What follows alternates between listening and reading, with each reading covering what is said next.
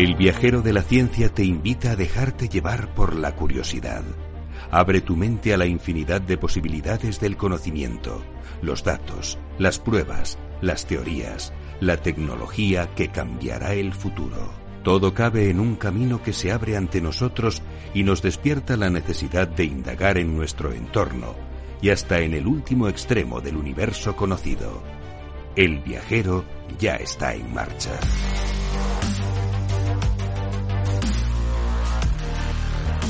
Hoy en el Viajero de la Ciencia entrevistamos a Mónica Quintana, portavoz oficial de Talent Woman, el encuentro más importante de mujeres, ciencia y tecnología. Os hablamos de los satélites que han retransmitido la llegada de la misión InSight a Marte, la futura mudanza de Elon Musk a este planeta y también os hablaremos de algo más terrenal, un Salvador Dalí atómico. Y, por supuesto, con un tema curioso, cómo los orangutanes pueden hablar del pasado. Todo ello con el equipo más viajero, con Sara Poza, a mi derecha. Muy buenas noches a todos. Con Ara Rodríguez. Muy buenas noches, con Elon, otra vez. Otra vez con Elon y hemos tenido a Beatriz Álvarez y a Teresa Gundín colaborando en la redacción y con Teresa Fernández, nuestra gestora del proyecto. Hola a todos, ¿qué tal? Hoy también en el micrófono y Alberto Coca los mandos del sonido más científico. En la edición al micrófono vuestro viajero de la ciencia, Carlos Alameda, comenzamos ya con las noticias más interesantes de esta semana en ciencia y tecnología.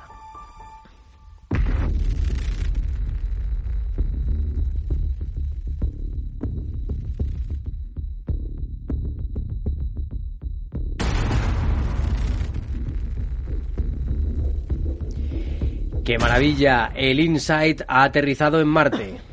A las 20.47 del lunes 26 de noviembre, hora peninsular, el InSight comenzó su trepidante y peligroso descenso al planeta rojo. Siete minutos después, a las 20.54, la NASA confirmaba que su sonda había aterrizado, o mejor dicho, amartizado, tras un viaje de casi siete meses y 468 millones de kilómetros desde la Tierra. Durante una misión de dos años, la nave de aterrizaje recabará y enviará datos que ayudarán a reconstruir el interior profundo de Marte, para averiguar cómo se formaron todos los cuerpos celestes con superficie roja cosas, incluyendo la Tierra y la Luna. Modifican el ADN de bebés en China para que no enfermen de VIH. El científico chino He Jiankui sostiene que ha ayudado a que nacieran los primeros niños con el ADN alterado del mundo para evitar la infección del virus del SIDA.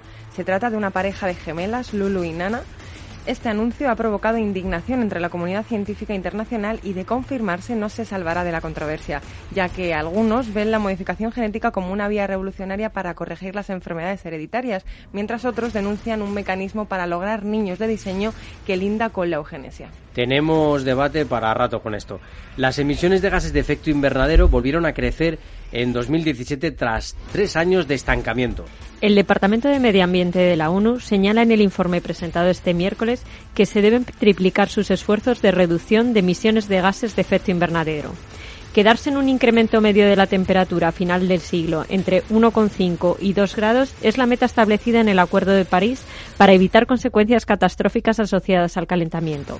Este Pacto de París, que se empezará a aplicar a partir de 2020, obliga a los países que lo ratifican a presentar planes nacionales de reducción de gases de efecto invernadero de aquí a 2030 un paso adelante para tratar la anosmia, esa condena de las personas que no detectan los olores. Disponer de sentido del olfato puede parecer una condena cuando nos, cuando nos encontramos cerca de un basurero o cambiando el pañal de un niño pequeño, pero para otras personas también es un problema carecer de él. Un equipo de investigadores ha conseguido restaurar parte del olfato en algunas personas con anosmia a través del implante de electrodos en su nariz.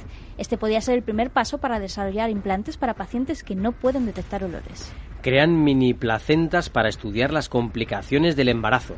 Un equipo de investigadores del Departamento de Patología y Fisiología, Desarrollo y Neurociencia de dicha universidad ha logrado cultivar un tipo de células extraídas del tejido placentario, llamadas vellosidades, generando así modelos funcionales en miniatura de la placenta temprana. Estas mini placentas son genéticamente estables, sobreviven a largo plazo y tienen la capacidad de secretar las proteínas y hormonas que afectan al metabolismo de la madre, por lo que pueden servir para estudiar todos los procesos implicados en este. Y se hace cerca el fin de la polio.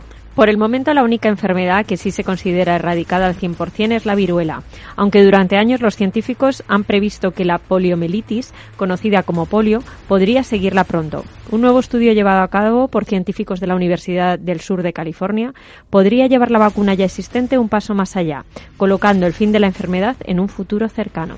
Ahí habéis tenido ese resumen de las noticias más importantes de ciencia y tecnología y empezamos ya hablar de mujeres y ciencia.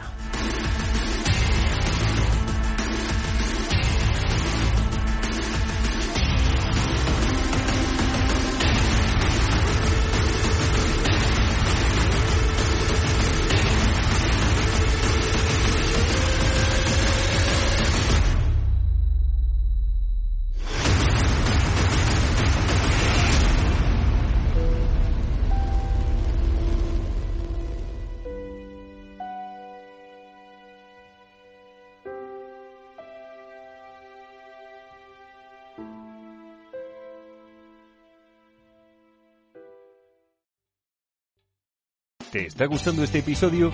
Hazte fan desde el botón Apoyar del podcast de Nivos. Elige tu aportación y podrás escuchar este y el resto de sus episodios extra. Además, ayudarás a su productor a seguir creando contenido con la misma pasión y dedicación.